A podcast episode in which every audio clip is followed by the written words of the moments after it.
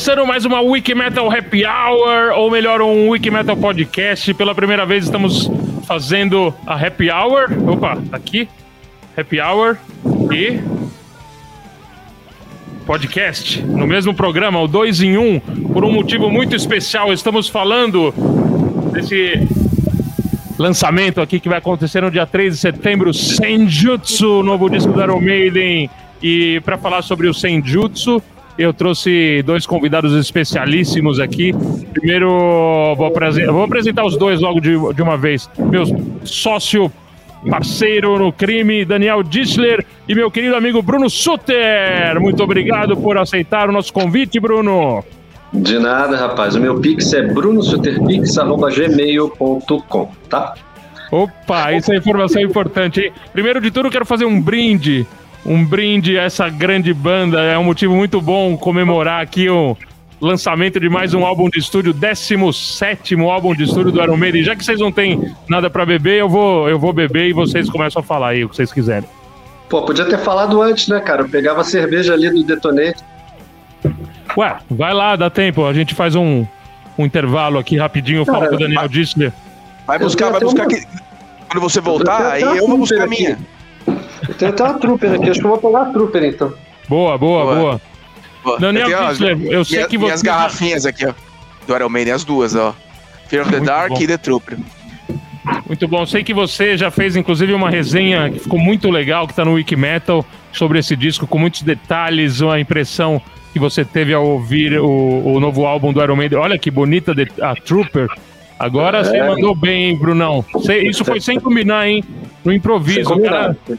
Sem combinar. E tô vendo ali o Seven Son of a Seven Son, um belo vinil, um dos melhores Seven discos do Iron Maiden, né? É um dos meus preferidos. Do... E o disco do ano. O novo Halloween. do Halloween, sensacional. Muito bom também, em vinil. Bonita capa dele, em vinil. Não tinha visto em vinil esse ainda. Mereceu. Esse mereceu. De qualquer jeito, eu queria colocar aqui a, o nosso logo do Happy Hour, que estamos na, numa Happy Hour, mas daí eu vou ficar com ele em cima da minha cabeça, então eu vou colocar o do podcast. Porque na verdade isso aqui é um Happy Hour e um podcast ao mesmo tempo.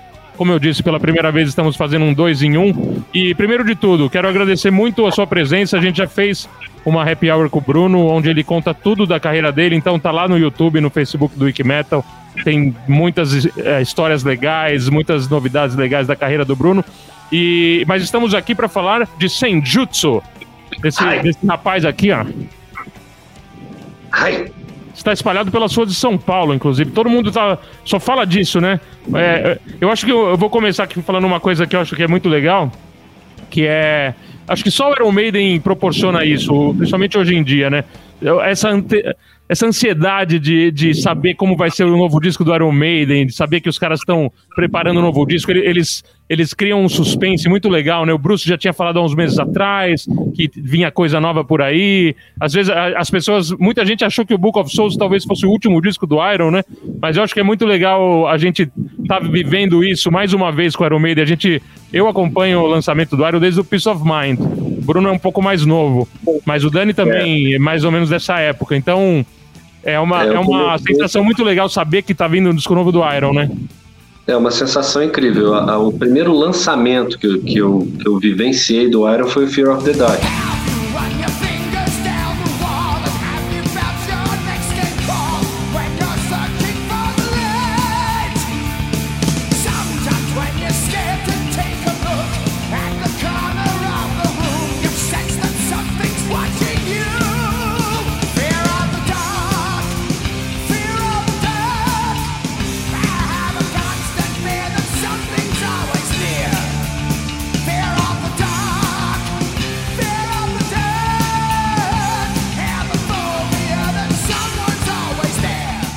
Disco ele foi lançado, aí eu fui com meu pai lá na Petrosom, lá em Petrópolis.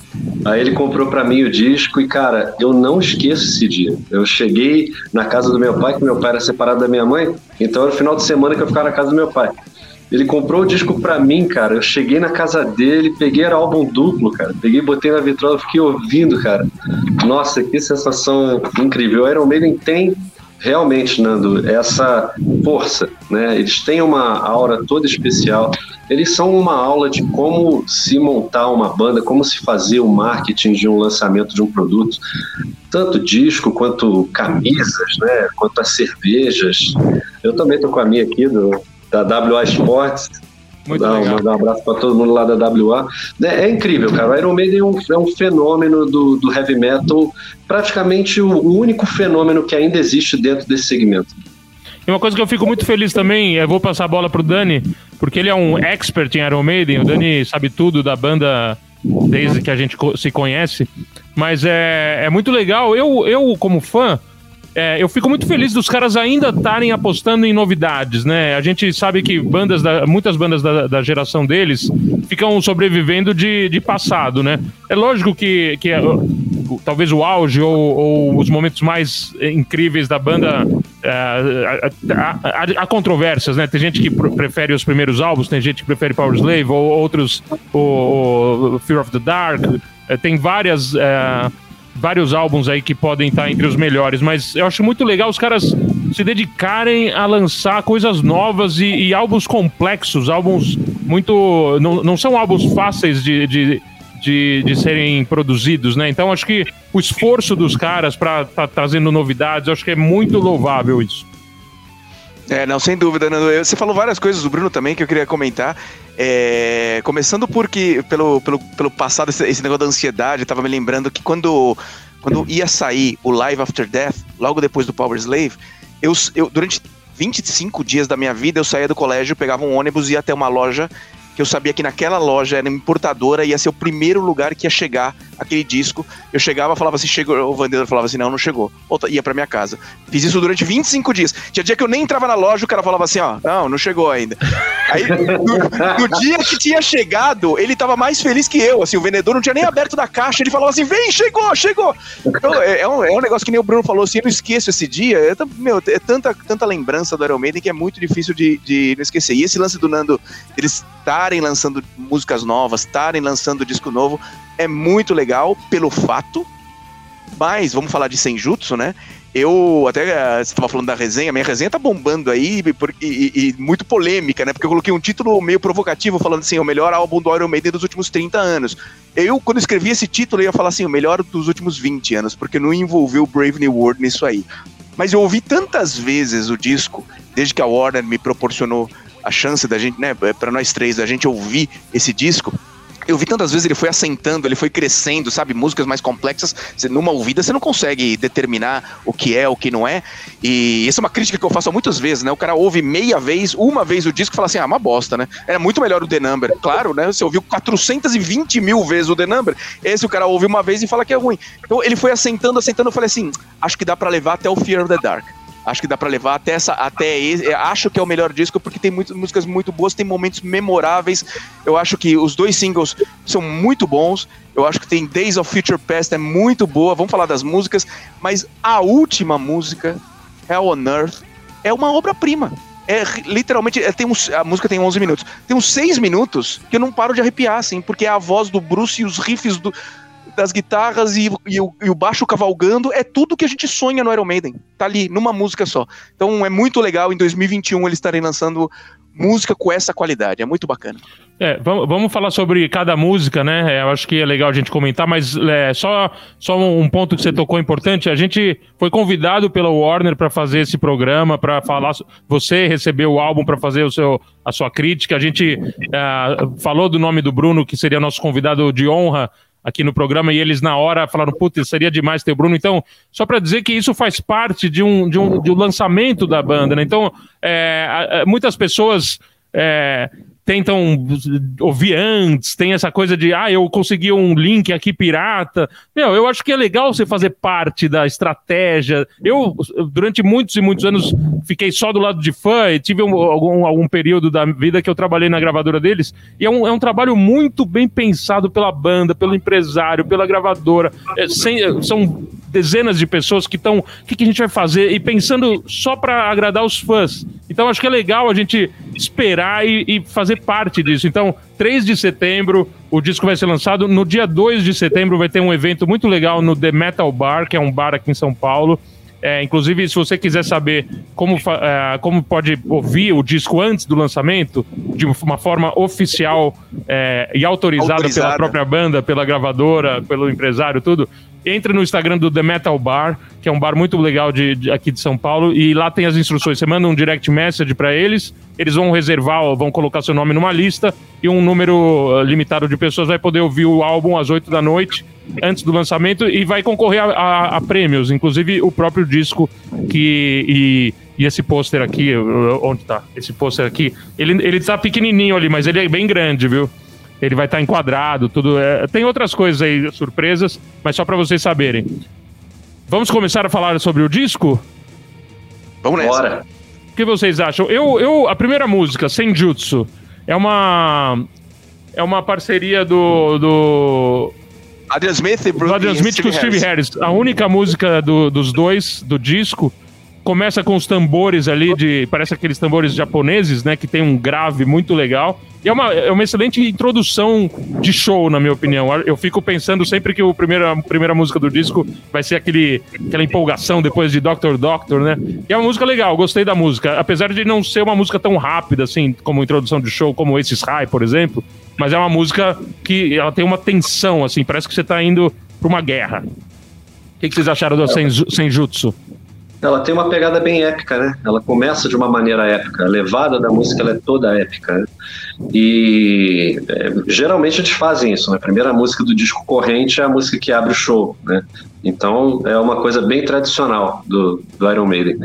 É uma música que, ao meu ver, ela, ela é muito boa, ela é muito boa, mas ela podia facilmente ter cinco minutos, porque o, o, o para mim, o grande calcanhar de Aquiles desse disco é a falta de um produtor.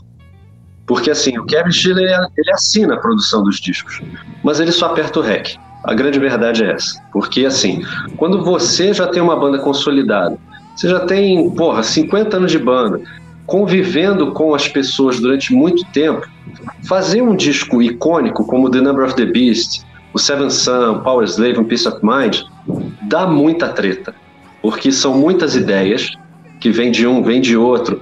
E aí, cara, para juntar tudo num disco de 40 minutos, que era a época do vinil. Tem que tesourar muita coisa, né? Tem que tesourar muita coisa e dá muita briga, sabe? E no caso, o produtor, ele é o cara que coordena isso tudo. Ele é o técnico.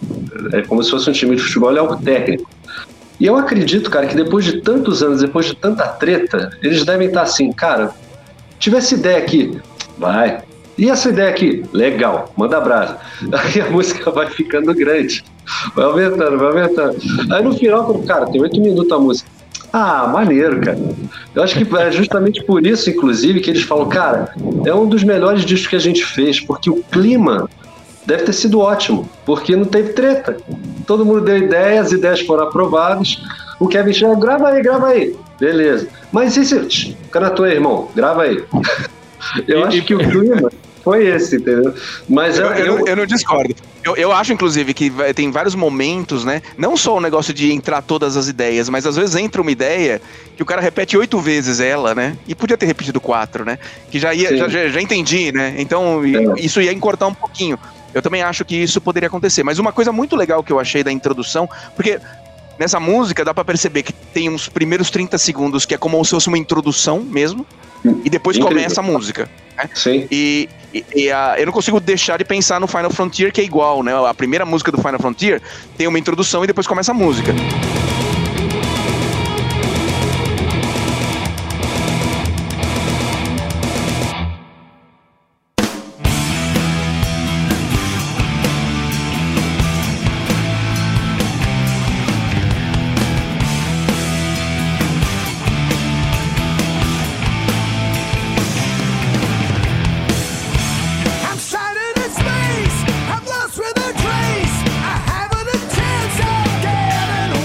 Mas a introdução, essa introdução, ela é muito mais visceral, ela é muito mais drive, na outra é muito mais efeitos, e ela é muito mais curta também agora. É uns 30 segundos de intro, Final Frontier uhum. é uns dois minutos até começar a música.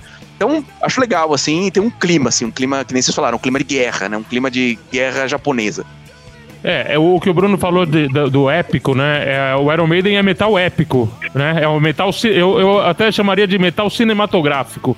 É, não é um, um prog metal, não é um power metal, heavy metal, é, é um metal épico. É, você.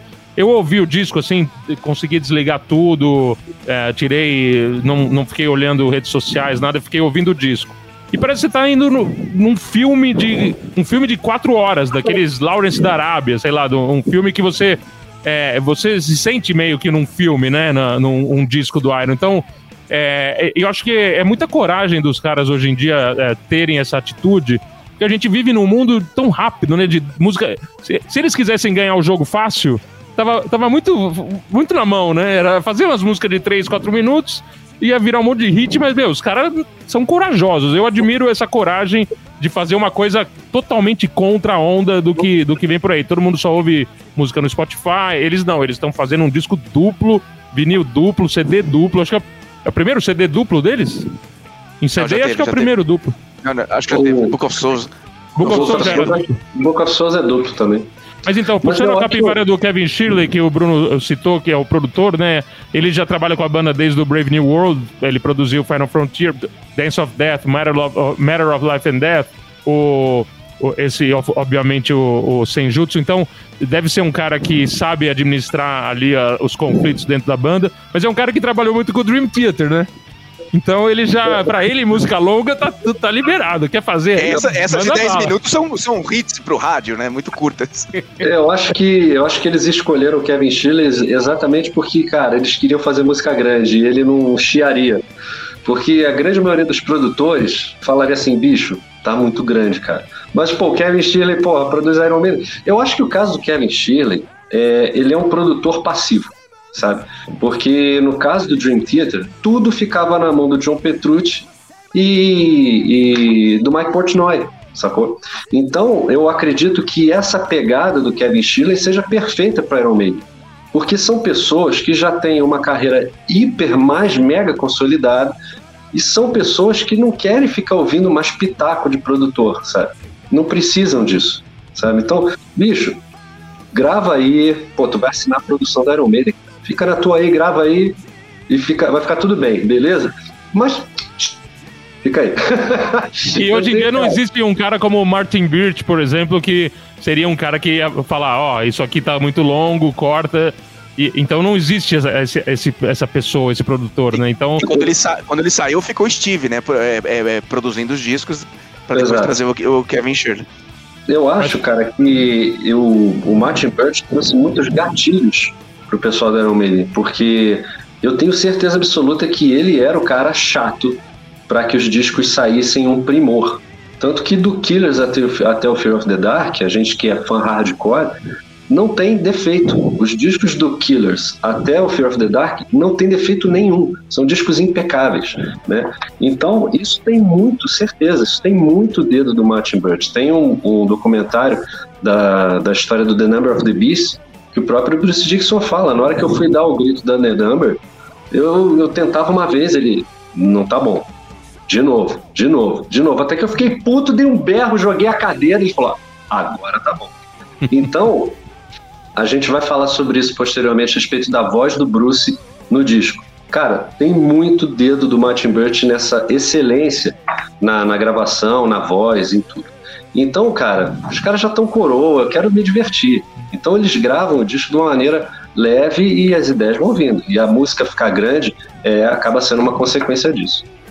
É, você falou do Bruce Dixon, sem dúvida, um, do, um, dos pontos altos do disco, né? Impressionante a interpretação. Eu falei do negócio cinematográfico, mas a voz dele, o jeito que ele, ele pronuncia as palavras, as frases, a mudança, a variação de tons, né? Tem música que ele é lá em cima, a parte cantada dando um refrão abaixo o tom. E, e aí isso tem uma dinâmica impressionante, a, o, o, nível artístico, né, de, do, de vocalista que o Bruce Dixon é, é, é, inacreditável. E só complementando, assim, concordo totalmente, né, com, com o Bruce ser um dos pontos altos do disco, mas não dá pra, não dá deixar para trás os solos, que é um negócio de louco nesse disco, os solos estão muito animais, o Nico, o Nico tá muito animal nesse disco também. Então é muita coisa boa pra gente falar aí. E não vai dar tempo, a gente vai ficar umas 7 horas aqui se a gente não for pra, pra Stratego Vamos agora. Pra é... Stratego, o segundo single.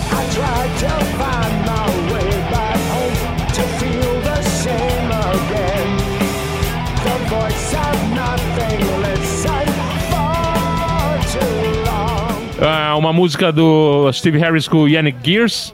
É, música muito legal, gosto muito da música. Tem uma coisa que eu acho que não precisava: um tecladinho ali no, no refrão. Que pra, pra mim seria mais legal se não tivesse. Mas tudo bem, é, tá lá, a música é muito boa, gostei muito. Ela é bem legal, a Stratego é bem legal. Mas aí já aparece o primeiro ponto do disco que realmente são dois calcanhares de Aquiles para mim.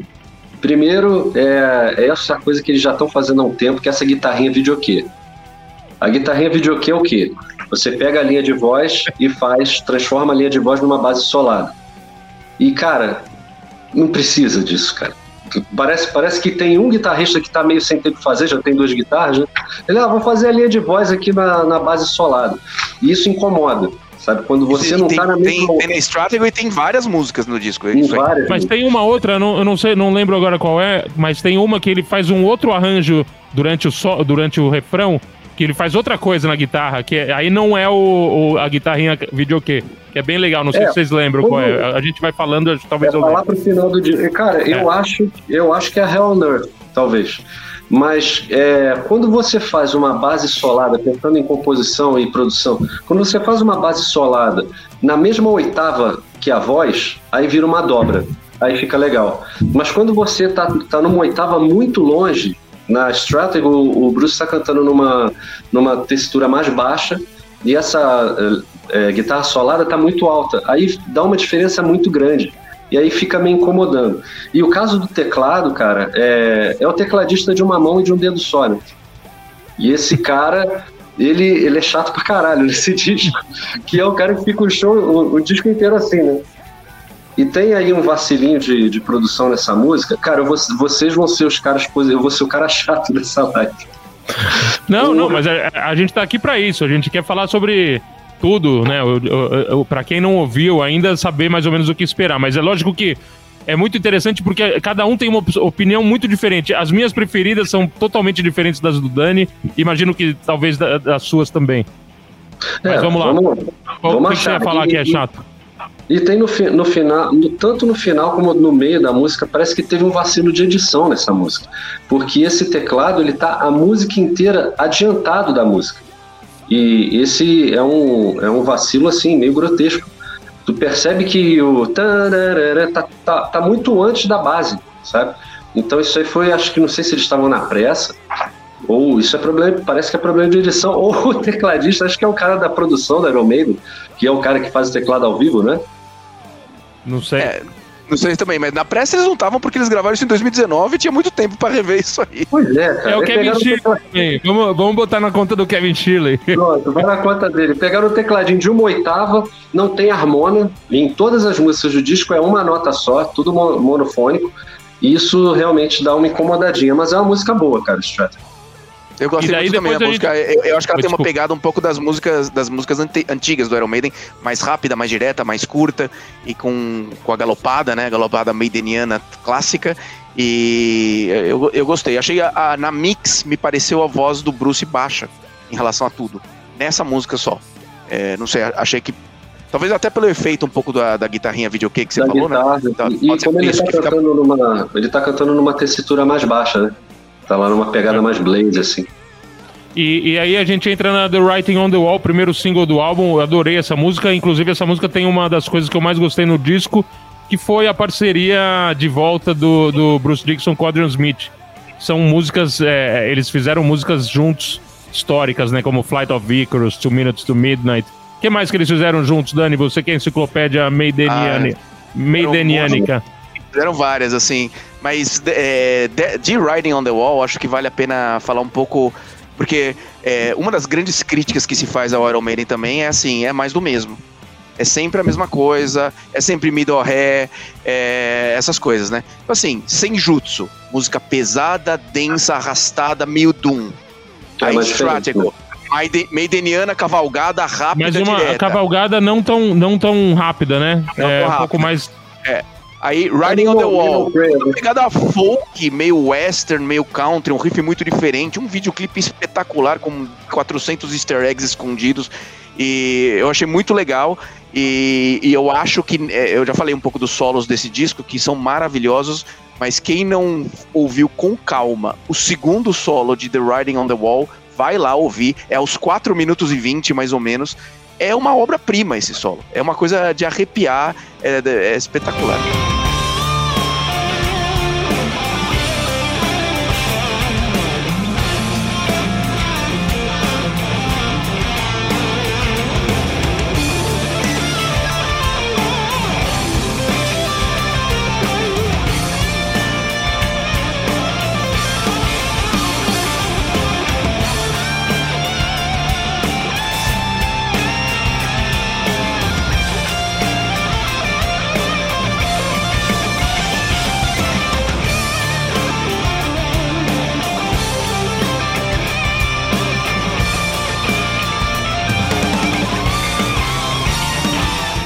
Aí depois entramos, chegamos na primeira épica do, do Harris, né? Primeira época do, épica do Steve Harris, Lost in a Lost World. Uma das melhores do disco para mim. Um refrão incrível, o Bruce tá cantando demais.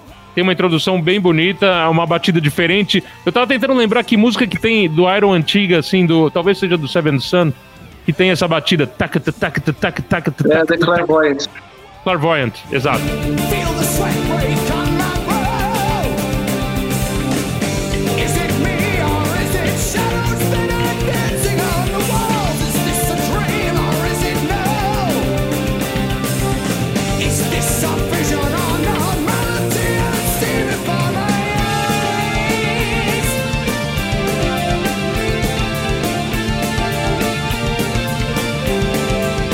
Mas Bem essa lembrado. música, na verdade, ela é, ela, ela é muito, muito, muito X Factor, cara. Essa música é a cara do X Factor. O refrão é muito X Factor. É, a introdução também, aquele tecladinho de um dedo só também. Mas ela realmente ela é bastante X Factor. Essa batida, ela tem bastante no X Factor, em várias músicas. É, é muito legal. É uma das que eu mais gostei também.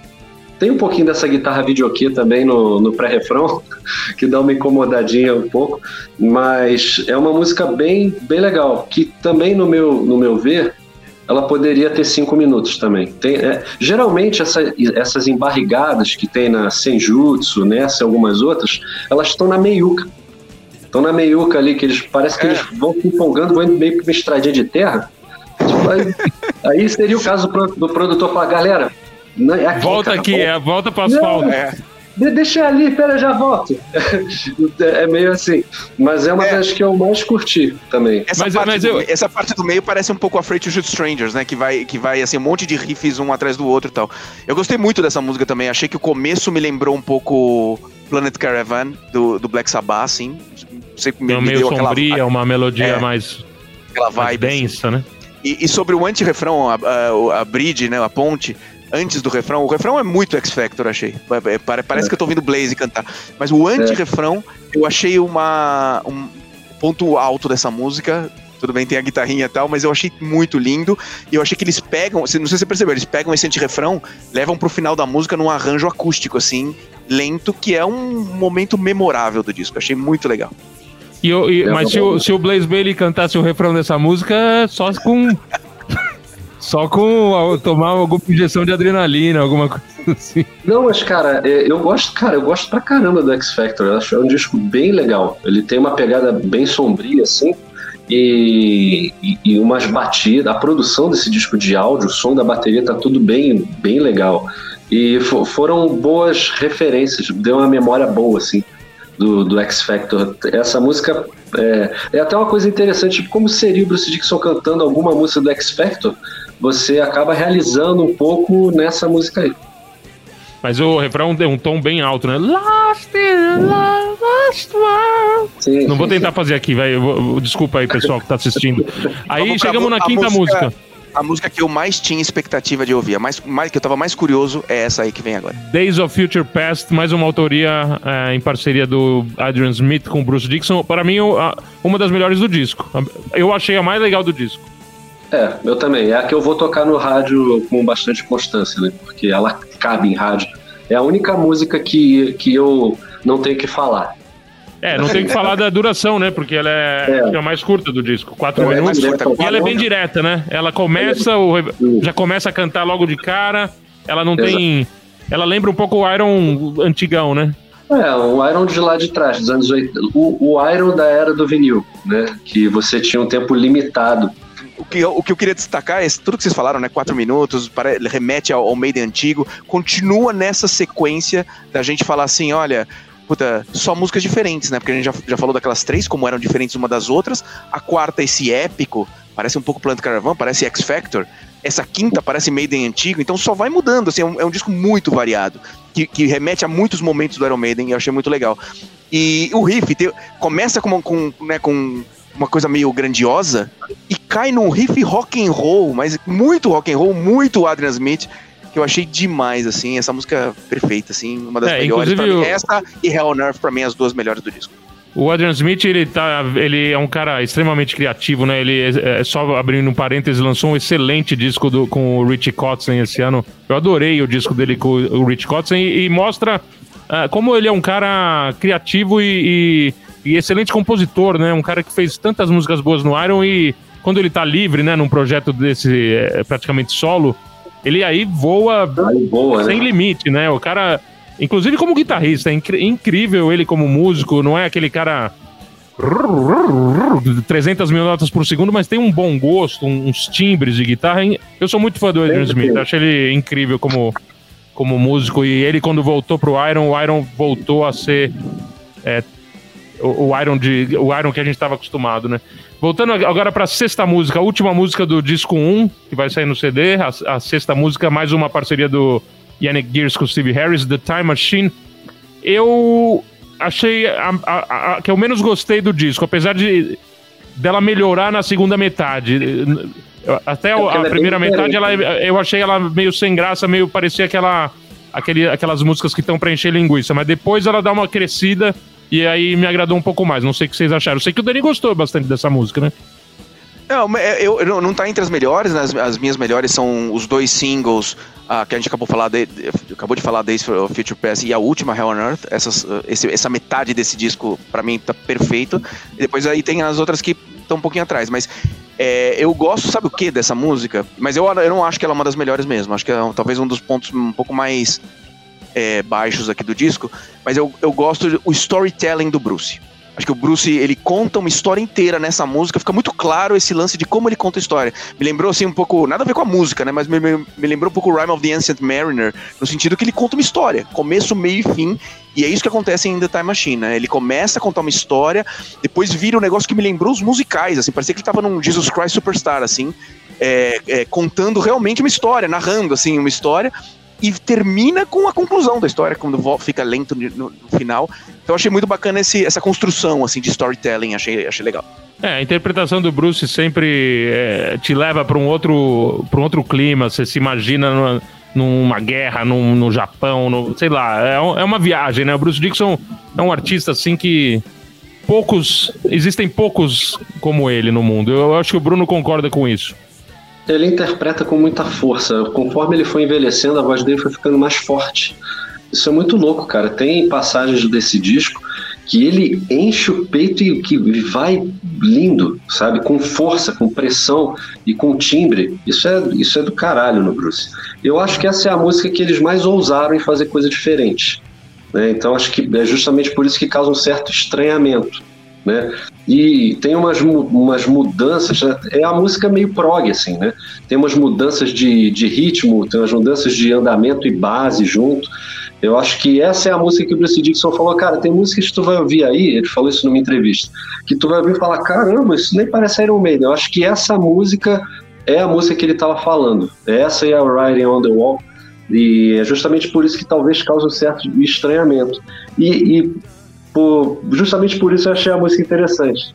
Né? Na, na minha resenha eu falei que te, na minha resenha eu falei que parece um pouco Rush em alguns momentos. É, exatamente. E, e é isso do prog, assim, né? É. é. Mas enfim. Agora, uh, Bruno, essa próxima música é uma que você poderia considerar de junto com Days of Future Past e tocar de vez em quando, porque é uma balada pra rádio essa aí. Tudo bem que é mais longa, ela, é né? Mas, ela é uma balada dramática, né? Exato. Mais, mais uma autoria do, do Adrian Smith com o Bruce Dixon. E, e, e, é o tipo de balada do Iron, que ela não chega a ser uma balada, né? Clássica, é uma balada do Iron, que é na linha de. De é Coming Home, do, do, Final, do Final Frontier, Coming Home, eu acho uma música excelente.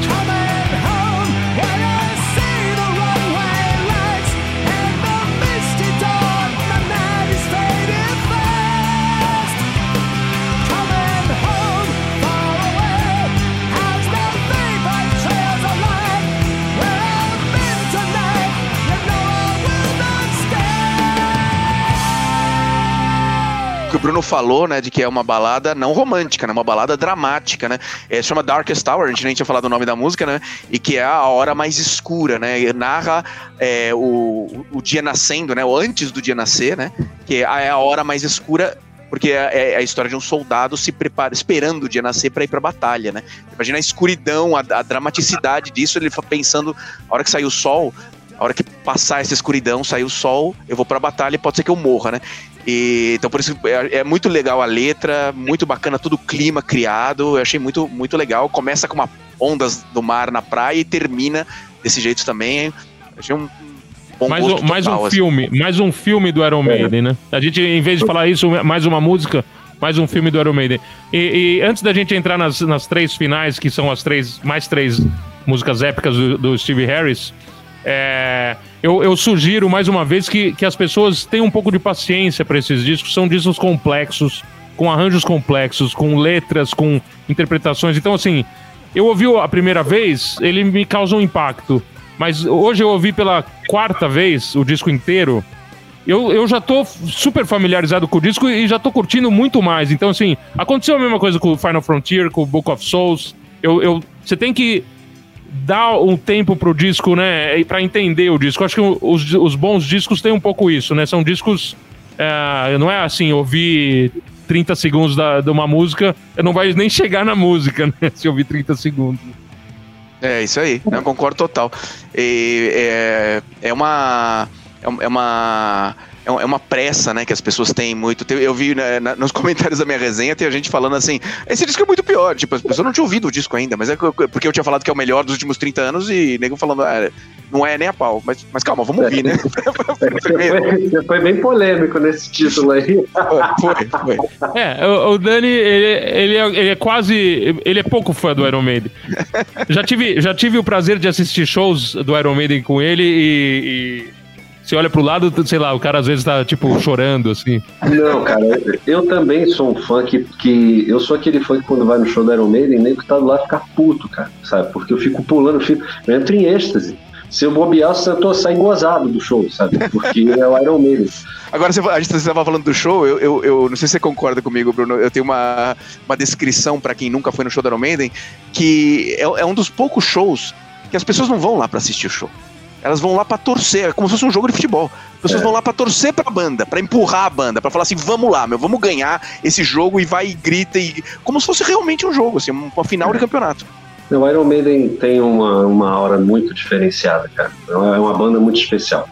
Não tem, não tem que falar a respeito disso. Tanto a respeito de produção de show, o espetáculo em si, eles sempre primaram por isso. Então, quando você pode não conhecer o Iron Maiden, de repente entra aquele Ed gigante, que você fica, porra, outro espetáculo, sabe? Então, é, esse, esse, diferencial do Iron Maiden é muito foda. É, Vamos pra Hudson, reta final? O Hudson ou... falou aqui um negócio interessante, é tipo uma religião, é mesmo uma religião, né? Eu tive a, a, nos últimos. As últimas, a última vez que eles vieram foi no Rock in Rio e foi no Porto Alegre. E impressionante o Bruce, meu, a gente vai ficar batendo nessa mesma tecla, né? Impressionante o Bruce. Ele tá cantando mais hoje em dia do que ele cantava depois da World Slavery Tour em 85, 86. Então, assim, é. Vim, trin, é, 35 anos depois o cara tá melhor do que, do que ele tava. É, é inacreditável, né? É, ele conseguiu, ele, ele, ele entrou numa forma nova de cantar. Ele aprendeu a cantar de uma maneira diferente conforme a idade foi chegando, onde o timbre dele ficou mais feio mas em detrimento disso, a afinação dele está absurda. Você ouve músicas tipo Seventh Sun, é uma das músicas mais difíceis de se cantar. Ele na turnê do, do Seventh Sun, ele cantava aquela música se matando. Hoje em dia tu vê o Bruce cantando Seventh Sun, ele canta com muito mais facilidade e no tom. Isso aí é muito louco, cara. Apesar do timbre dele ter ficado mais opaco, é, a potência de voz e, e a afinação tá absurda mesmo. Esse Sai é um exemplo disso também, né? Esse Sai, ele na época do, do, do World Slavery Tour, ele tinha dificuldades para cantar esse Sai é. e hoje ele canta como se fosse fácil. Muita técnica, né? Muito estudo, mas a experiência é. também acho que conta muito pro, pro vocalista, saber cantar, né? Total. Não, ele, ele cantava de uma forma diferente esse Jai né, ao vivo. Ele, ele tirava os tons mais altos, ele mudou a interpretação. E hoje em dia ele canta como se estivesse cantando em 84. Vai tomar no cu.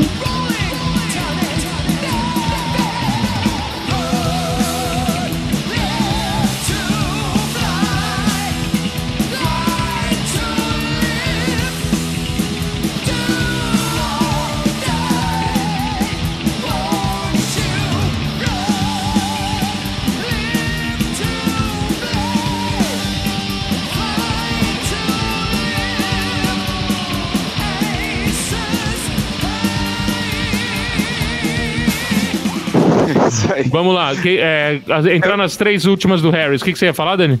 Não, eu ia falar que a gente vai entrar pra, nessa reta final das três do Harris, três épicos, três músicas com mais de 10 minutos, três músicas que representam muito o que o Bruno falou de, de serem músicas mais complexas, longas, faltou de repente o produtor dar uma tesourada em algumas coisas.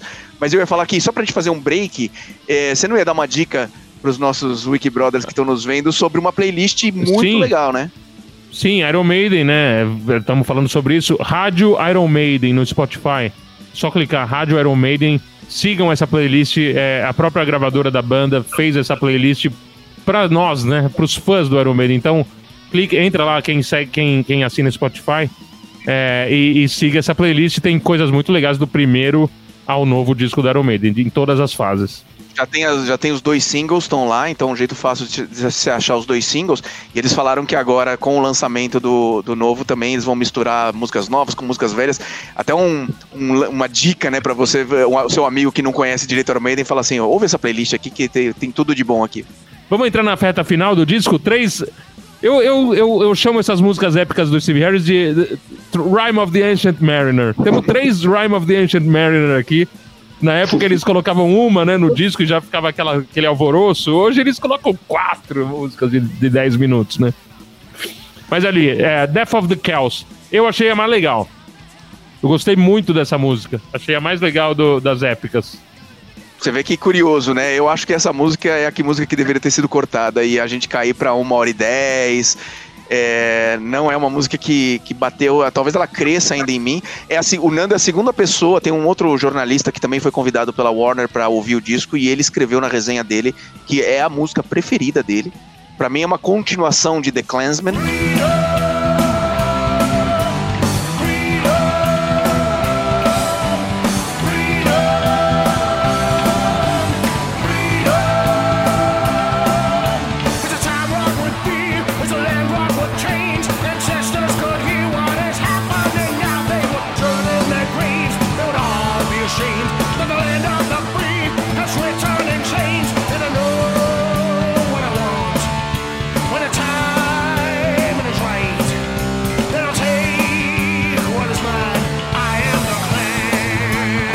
Ela é uma é, The zumbi. É uma The Clansman que morreu e voltou. É,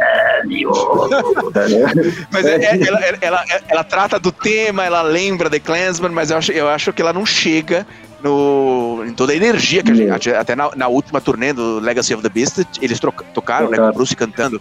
Super legal, mas eu acho que não é, não é uma música que bateu em mim, não sei, ainda. Talvez eh, daqui a uma semana eu mude de ideia.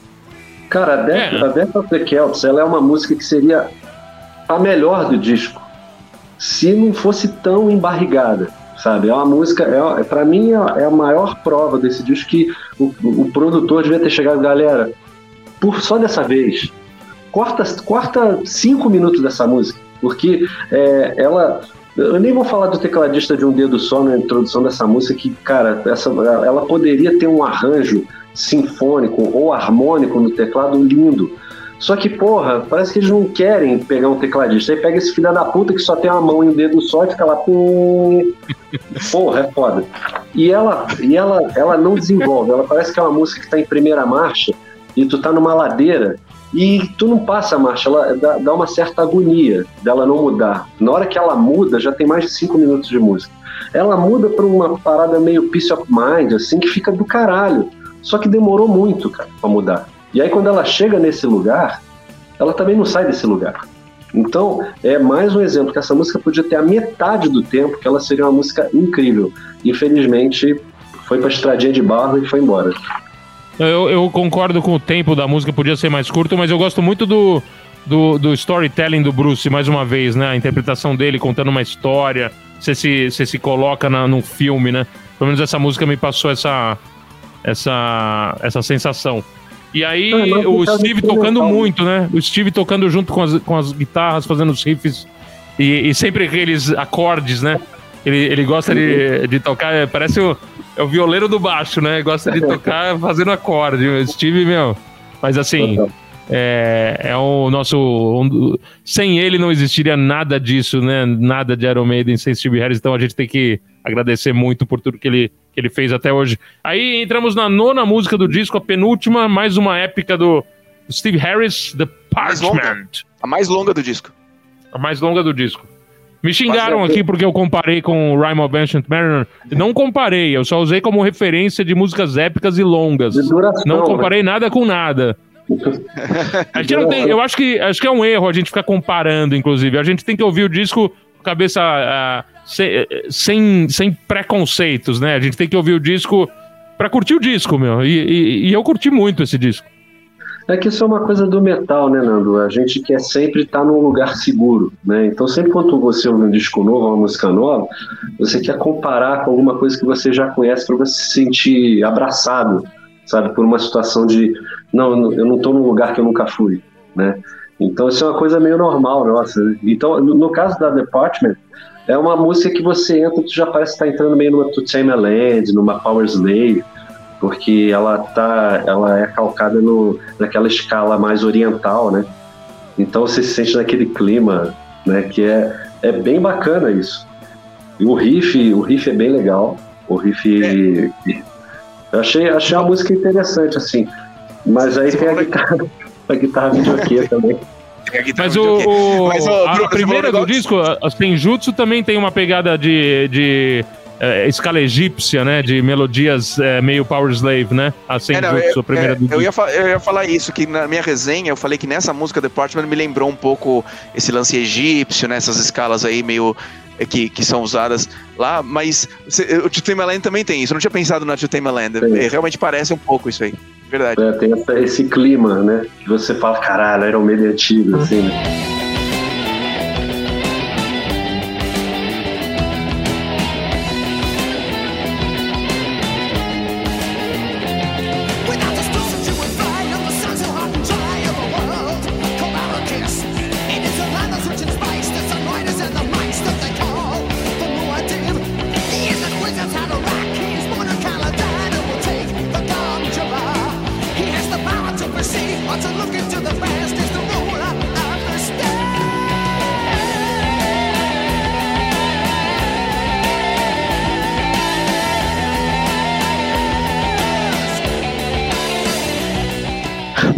Repete muito, né?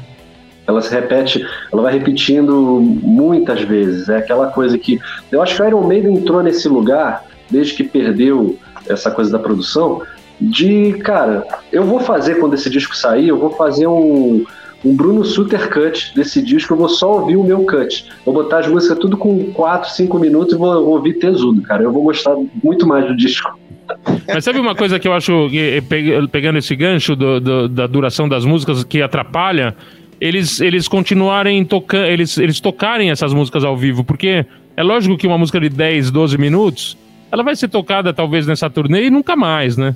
Então se eles tivessem mais músicas eh, de durações eh, humanas, né, norma- normais, talvez eh, poderiam virar clássicos do Iron, né? Coisa que não, não é mais difícil de acontecer com uma música tão longa, né? Eu acho que isso não vai acontecer mais, cara. Aquele negócio que eu falei no começo. Eles querem dar as ideias, eles não querem mais tretar. Vamos fazer as ideias de todo mundo. Entra aí, grava aí. E aí fica todo mundo bem, um puta clima legal. Mas só que, só que as músicas vão vir cada vez maiores. Mas falando em música maior, agora eh, o solo, o solo vai ser do Daniel, que é a décima música, a última música do disco, Hell on Earth. Ele amou essa música, então manda aí, Daniel, o que, que você achou? Não, eu Hell on- adorei. Hell on assim, Earth. Música é gosto, né? Todo mundo tem gosto pra todo mundo. Tem gente que adora músicas longas, progressivas, complexas, Yes, Dream Theater e, e- e coisas assim. É, tem, música, tem gente que não gosta e tal. Eu, eu, pra provar meu ponto, assim, eu não gostei é, de Death of the Cells, não, é, não gostei tanto, né? Não gostei tanto de Death of the Cells ou de Department, que são os dois primeiros que a gente acabou de falar, clássicos do, do épicos, né? Do, do Steve. Mas essa, apesar de ser longa, eu achei ela muito, muito criativa. Ela pega o tempo todo com coisa legal. Ela tem essa introdução lenta, que é muito bonita, que ele apresenta o tema da música, que poderia ser mais curto, de fato, sabe? Eu não Cara, repetir. na verdade, com Tem dois respeito. minutos. ela não precisava ter introdução essa música. Ela podia Podia ter não entrado ter direto também. no tema. Tipo Exato. Only the Good Die Young, assim, sabe? Poderia, poderia, É, Porque poderia. assim, e, e ainda mais onde ela tá no disco, né? Décima música do disco, depois de você já ter ouvido músicas longas, ela ainda tem uma intro longa. Então, isso, Mas também aí- atrapalha, né? Porque você já tá Atrapalha. esperando. Concordo, concordo. Mas não estraga. Porque, assim, se você olhar ela, ah, não ouvi o disco inteiro, vou ouvir só ela, tem essa introdução, ok. Concordo que poderia ser curta, concordo que poderia ter sido cortada. Ali, quando começa, ela vai fácil até os minutos 10, assim, só com coisas. Tanto que o refrão, ele não é repetido, né? Ele só toca uma vez o refrão. Ele repete quatro vezes a, a frase é, e não é repetido. E, e, e, essa toda essa parte, desde que ela acelera, ela é muito bacana. Tem tudo que a gente gosta. Tem os riffs melodiosos pra gente fazer o, o, o no estádio. Tem uhum. a, o baixo galopante do Steve Harris. Tem um refrão. Tem os solos que são demais. Aí ela vai pra uma parte calma, meio Rhyme of the Ancient Mariner no meio, que é o baixo do Steve Harris comandando tudo. O Bruce coloca a voz suave ela vai crescendo e ele explode com uma raiva, com drive na voz. E aí termina a música fazendo. Ela também demora 13 minutos por isso, né? Tem dois minutos no começo e tem dois minutos no final de fade. É, Fading away é. de morrer. Então, se tirar esses quatro minutos, é uma música de 8, 9 minutos. Uma música de 9 minutos. É, curtinha. De, quase um Ramones, né? Você tá falando do Dream Theater ou tá falando do Iron Maiden? Porra. é verdade, mas eu achei muito legal. Esse vírus maldito começou lá no Tutema Land, aí veio a Rime of the Ancient Mariner, veio Seven Sun. Aí, aí fudeu, virou. Alexander the Great. É, Alexander the Great. O Steve Harris ficou pirado em música grande. Ele, ele, ele, tem, um, ele tem um fetiche por música grande. Né? Tipo, quanto maior a música, mais tesudo ele fica, né? Mas é, dessas é três, eu acho, eu acho mais que ele legal. tem um, um, relógio biológico diferente da gente, meu. Pra ele, 12 minutos passam como 3. O cara é que inseto, Rodrigo, né? Rodrigo Ribeiro, que é um puta do guitarrista, dá aula pra mim e tal, ele fala uma coisa que é muito engraçada. Ele fala assim: a música 22 Acacia Avenue, hoje, ela seria um disco. Ele ia pegar um riff, um riff de cada, cada riff daquela música e fazer uma música com cada riff. Assim. If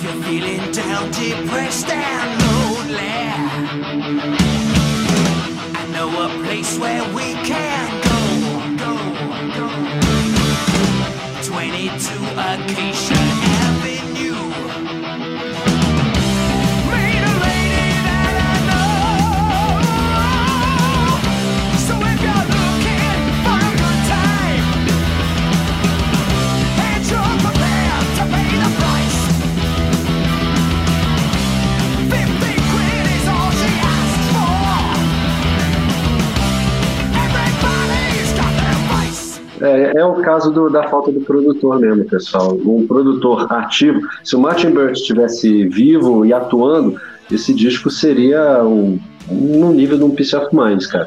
Eu acho que o grande problema do Iron Maiden, nos últimos discos, nos últimos quatro discos, que desde, talvez desde depois do, do Dance of Death, é essa coisa de embarrigar muito e a falta de um produtor mais ativo para falar, galera, para de viajar, menos é mais. Mais é aquilo em detrimento da felicidade do grupo. Entra as ideias, tudo repete quantas vezes quiser. Os caras já estão velhos, cara. Deixa os caras ser felizes, sabe? Eu acho que é isso que a gente tem que pensar no final.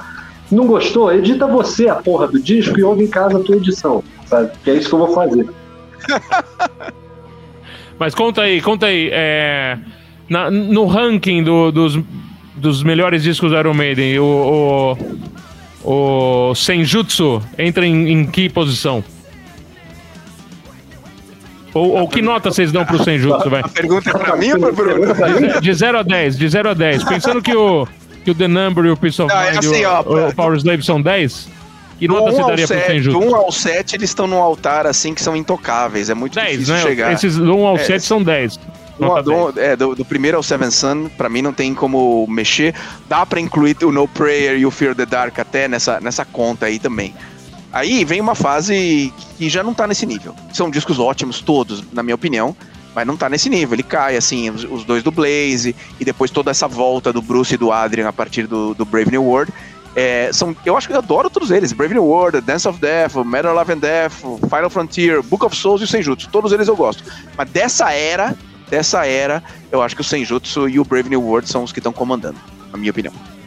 Eu acho também. Eu acho também que. Eu, eu acho. Eu falei pro Alexander Milas, que é o presidente do fã clube do Iron Maiden, é, que eu achei o melhor disco desde o Brave New World. Ele tá, para mim, na, na mesma linha. Apesar de gostar muito do Final Frontier. Porque eu ouvi muito.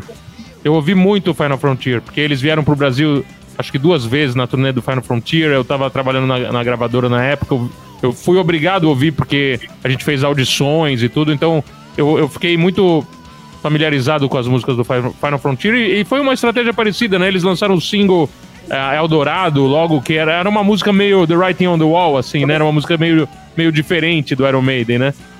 Mas, não, eu, eu só fico muito feliz da banda tá nativa, tá lançando coisas novas, tá se desafiando, tá, tá sendo corajosa, né? Não tá fazendo nada só pra cumprir tabela. Eles estão.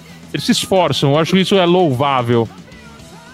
Eu acho que Nando, não é o caso nem deles se esforçarem, é, é porque quando você entra nessa vida artística, você não consegue ter outra vida, sabe? Você não consegue parar. Você vê o caso do Ozzy que tentou parar, né? não foi jogada de marketing. O cara pode ter realmente tentado, o caso dos Scorpions, do Kiss, que não dá, cara. A energia que o público emana pra você é uma coisa muito forte, é muito viciante, sabe? Então eles querem, eles querem somente ser felizes, cara, fazer o que eles amam fazer. Você percebe isso, né? Na- apesar de ter todos esses defeitos da música ficar grande, de ficar meio chato, mas eles estão fazendo porque eles amam fazer. Não é caça-níquel, eles não precisam de grana, eles fazem porque eles amam isso. Então, isso acho que é o maior legado do Iron Maiden. Eles estão aí, estão saudáveis. Né? O Bruce se recuperou de um câncer, ele está aí. Acho que é o que motiva o cara estar vivo. O que motiva essa galera estar vivo, esse calor que o público emana. E para fazer isso, para você rodar, você tem que fazer discos novos. Mas eu acho que eles não fazem protocolarmente, não. Eles fazem porque eles amam fazer. Só falta um produtor para botar o pau na mesa. Só que, porra, quem vai fazer isso com o, Bru- com o Steve Harris, cara? Ninguém. O Martin Bird. Tem que trazer ele de volta. É, aí fudeu. Mas no Mas, meu ó, caso, é- eu, dou, eu dou nota, dou nota 6 pra esse disco aí, viu? Com a, com a edição, com, com uma edição do produtor, ele podia ser um nota 7,5. Mas, puta, com as músicas grandes desse disco eu dou, dou um 6. Bruno Suter's Cut vai pra uns 9,5 aí. Ah, o Bruno Suter's Cut vai para uns 8, viu? Te falar. Pô, depois, depois você manda o, o link dessa pra baixar esse Bruno Sutter's Cut. Tem uma galera que vai curtir aí, ó. Porra, será que, será que dá pra fazer isso? Pode? Radio, radio Edit, meu, os caras os, os cara do Iron Maiden vão, vão cortar sua cabeça. O Ed, o Ed vai te pegar na sua casa, vai estar dormindo, ele vai te decepar, meu. Vou virar Margaret Thatcher, né, cara? Oh, mas outra, outra felicidade do Iron Maiden é, é que a gente tá aqui, episódio 330 do Wiki Metal, né? O, o podcast mais antigo de rock metal do país. E a gente tá falando de um disco novo do Iron Maiden. A gente já atravessou, né? A gente falou de Final Frontier, a gente falou de Book of Souls, a gente falou agora de Senjutsu. É uma alegria isso aí também, né? Uma alegria, 40 anos de banda, né? O Márcio Leal mandou aqui, nota 9.9. É um cara que é contido, é um fã, é um fã bem pé no chão. Eu tenho uma teoria pra isso. Eu tenho uma teoria pra isso. O cara que é um católico fervoroso vê Jesus Cristo tomando a cachaça no bar fala assim: Ah, não, mas é Jesus, é cachaça. Não, mas é Jesus Cristo. Tudo bem, ele pode beber cachaça. É o, é o caso desse cara aí do 9.9. Mas ó, o pecadores, pecadores, eu lembro como se fosse ontem das pessoas olhando esse disco que tá atrás de você, os fãs hardcore de Iron Maiden, o Verdade. Seven Sun e falando assim, isso aí é uma bosta. Perto Caiu. de The Number Iron of the Maiden Beast é uma bosta. É isso Isso aí mesmo. não é Iron Maiden, isso aí é muito isso ruim. mesmo. E aí, Ah, você tudo, pega um tudo disco me que tem... ré. Tudo me Você ré. pega um disco que tem Moonchild, Evil Dead Man Do, Seven Son of the Seventh Son, Clairvoyant, uh, Infinite Dreams. É um disco maravilhoso, mas você tem que ter uma distância é, temporal da, daquele negócio e, e ouvir várias vezes, e ouvindo com o tempo. E aí você realmente vai ter o entendimento do que foi aquela obra. que O disco da Maiden é uma- não deixa de ser uma obra de arte. E o no- muito bem lembrado esse negócio do Seven Sun, porque a, a gente, eu- a gente acompanha desde o Peace of Mind, todo o lançamento, e o Seven Sun foi exatamente isso. O Summer in Time não tinha acontecido, mas o Seven Sun foi o primeiro a falar assim: ah, Maiden acabou. É muito ruim. De- depois Não. eh, as, as pessoas foram. Não, não muito ruim, mas assim, tipo, não é igual aos outros. Não é igual aos outros. A Até mesma coisa hoje, você não, você não conhece No gente que fala que Iron Maiden é, só é Iron Maiden com o Paul Diano? Só é Exato, é o, cara, é o hiper do radical. Entrou esse pose ali do Bruce Dixon, acabou. É, muito bom. Eu cortei, eu cortei, você tava falando alguma coisa. No meio da frase eu te cortei, Dani. Eu? Ah, nem lembro mais o que eu tava falando, mas eu, não, eu ia falar que o que aconteceu isso no Seven Sun, aconteceu no No Prayer, aconteceu no Fear of the Dark também, que é tipo, talvez o maior, o maior sucesso comercial do Iron Maiden. Falaram assim: ah, esse disco já não é igual. Não é igual o Seven Sun que é perfeito. Aí o Seven Sun virou perfeito.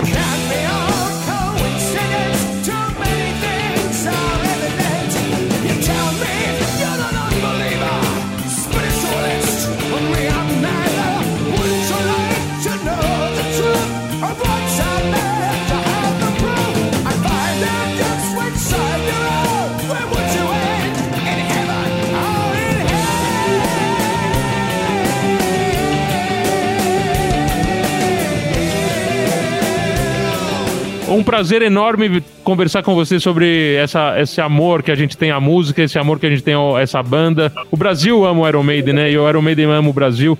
A gente torce, eu torço muito, muito para eles virem mais, mais vezes pro Brasil, mais alguma vez pro Brasil. Eu poder levar minha filha no show do Iron Maiden, ela adora Iron Maiden, mas não, nunca teve a, a chance de ver eles ao vivo. E, e, e vamos ver o que, que eles trazem nessa turnê, né? Porque o Senjutsu dá margem a uma, a, a uma, a uma bela cenografia, a um, a um Ed diferente. Vai ser divertido ver o Ed Made in Japan. Total. Obrigado pelo convite, viu, pessoal? É, é, Obrigado é com a espada ceifando o Yannick Gears. É, pega a capa, pega a capa lá do Made in Japan mesmo, né? Já, já, já corta todo mundo. Só tá um É, pouquinho mais velho. É, um pouquinho mais velho. É, Nando, Daniel, muito obrigado pelo convite, de vocês terem propiciado a mim, junto à gravadora, ter tido a honra e a oportunidade de ouvir o disco primeiro. né? Foi muito legal, cara. Uma... Voltei no tempo, ouvindo Pô, um, um disco prazer. novo Maiden de lançamento, cara. Obrigado. Vamos combinar a mesma coisa no próximo, hein?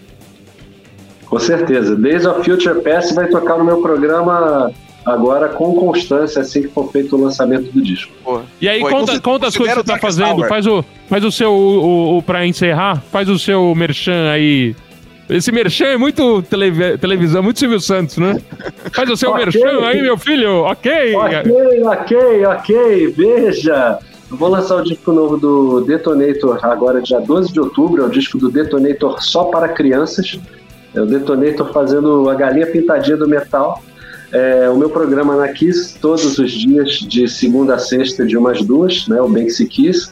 É, e são coisas que eu faço com muito carinho. E tô pilotando meus karts, botei cabelo, só sucesso. Ho- Hoje saiu no Wikimetal uma notícia sua sobre você pilotando e ganhando a prova lá em Interlagos, que você contou aqui no Wikimetal Happy Hour. Hoje saiu uma notícia só sobre isso, tá lá no nosso É site mesmo? do Wikimetal. É, saiu. Que legal. Depois o Nando te Obrigado manda pela aí. Bruno, Valeu, você é sempre um queridaço. As portas estão escancaradas pra você. Você é de casa já. Quando quiser, é só avisar. E eu queria Obrigado agradecer de você também ter me deixado entrar aqui no seu espaço do The Wikimetal Happy Hour. Imagina, meu. Você, você tava meio vou, não vou, né? Mas que bom que você, você veio. que bom que deu tempo da- de sair do trabalho e entrar aqui. Valeu, galera. Up the Irons. Up the irons! Up the irons!